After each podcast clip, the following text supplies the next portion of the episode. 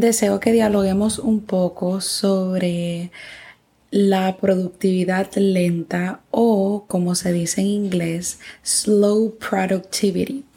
Este es un concepto que recientemente me he topado y está siendo recientemente también estudiado, pero también hablado. Se está tendiendo a hablar más sobre este tema. Y eh, la productividad lenta no significa que es que es que tú vayas lento y ya.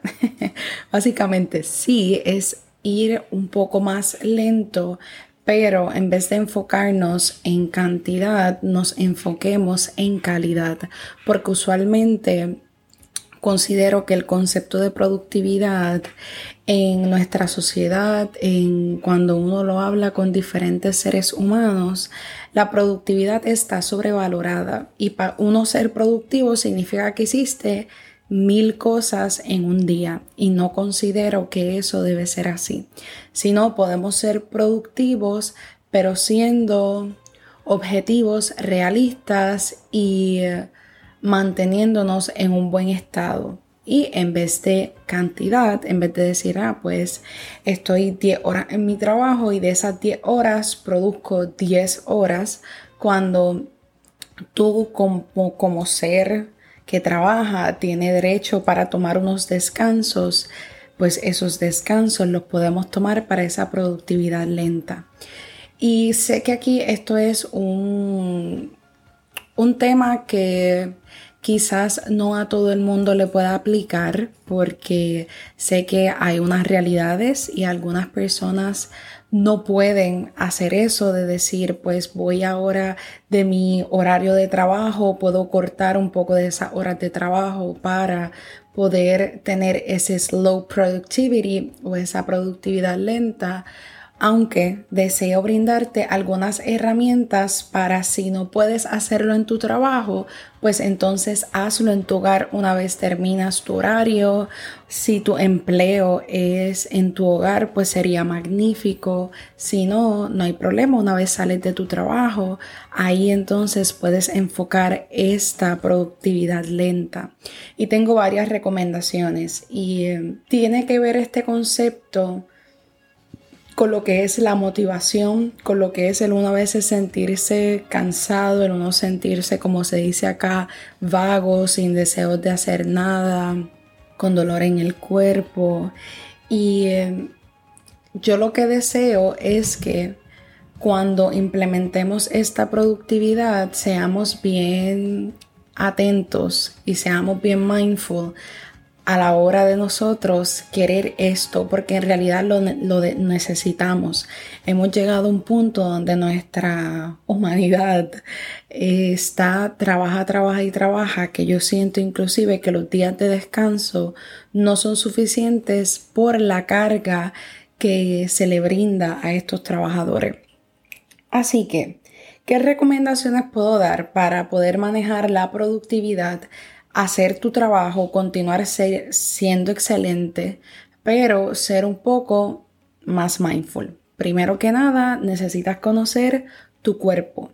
Tu cuerpo es un cuerpo o es un ser que le gusta levantarse por las mañanas, no le gusta levantarse por las mañanas, es más funcional en la tarde, es más, más funcional en la mañana.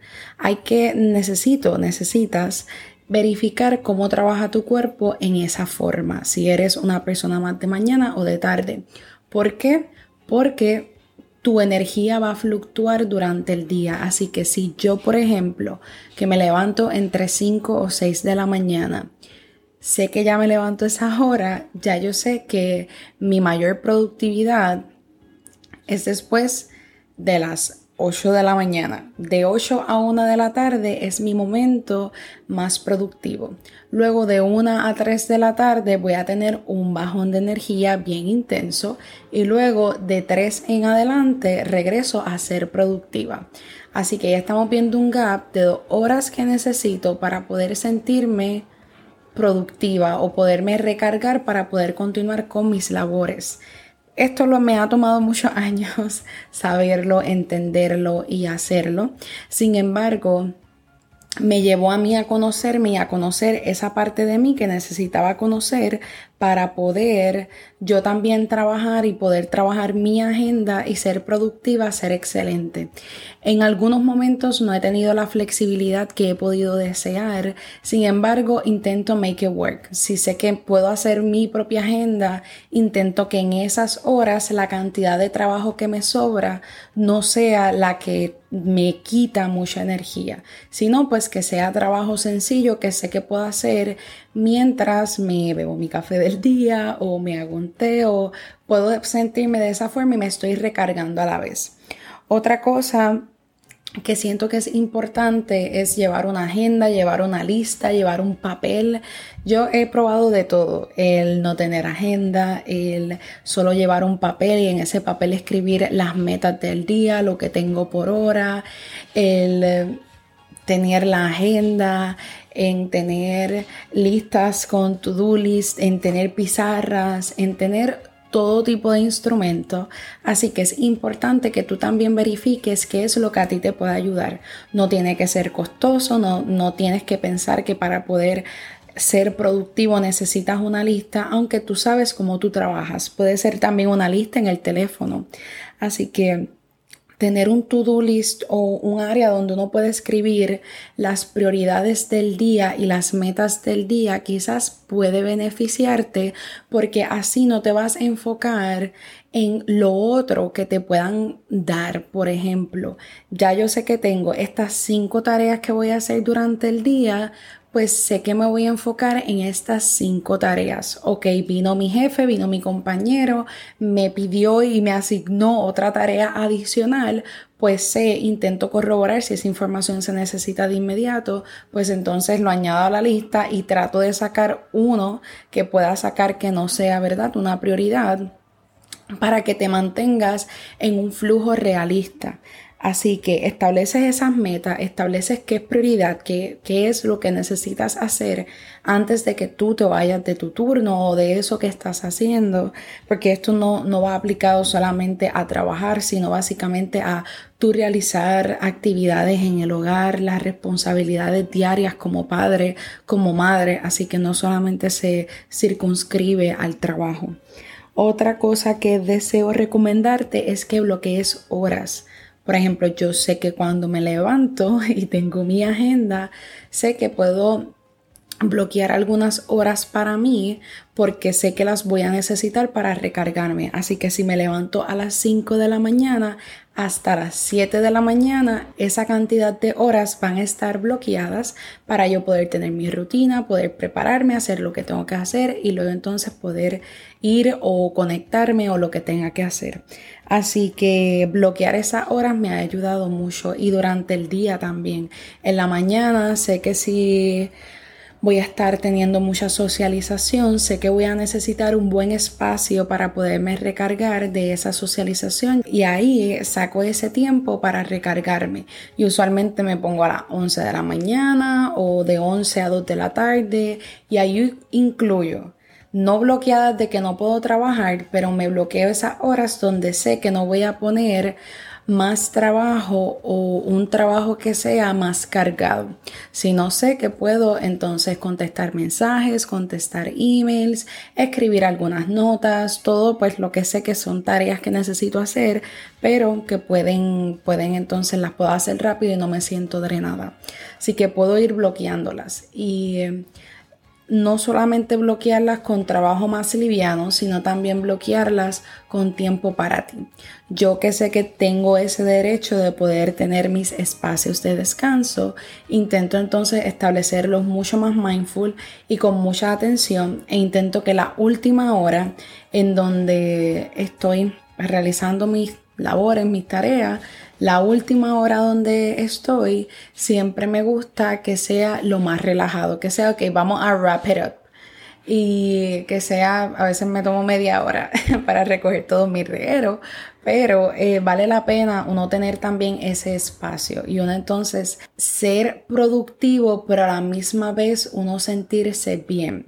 Y también otra recomendación que pudiera hacer es ser realista, porque sí, hay momentos que hay prioridades, hay momentos que uno se siente bien productivo y uno quiere literalmente hacer todo. Me siento bien productivo, pues hoy voy a hacer las 20 cosas de la lista. Pues mira, vamos a mantenernos a 5, a ver si esas 5 las podemos lograr, o 4 o 3, todo depende con lo que tú desees comenzar. Y luego entonces te añades otro poquito más y luego otro poquito más y puedes lograrlo en el día y te sientes con ganas de hacerlo. Si no, pues tienes al otro día para continuar haciendo esas tareas. Así que también ser realista.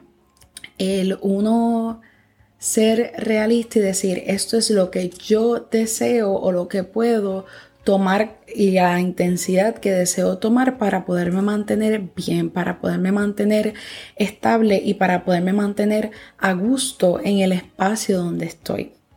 Otra recomendación es obligarte a tomarte los descansos. Como ya lo he mencionado, considero que eso es muy importante y vital porque en la medida en que te permites recargar puedes continuar haciendo un mejor trabajo. Y no es cantidad, sino la calidad, porque si yo me siento recargada, descansada y me siento con muchos más ánimos y con mucha más motivación, voy a querer estar, voy a querer ir o estar en mi espacio de trabajo, voy a querer estar en mi casa, voy a querer disfrutarme el camino en el carro.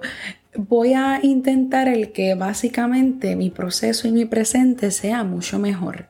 Y de esta forma no solamente necesitas enfocarte en que el fin de semana o tus días de descanso son los únicos días que tienes para recargarte y poder entonces lidiar con el resto de las cuestiones sociales.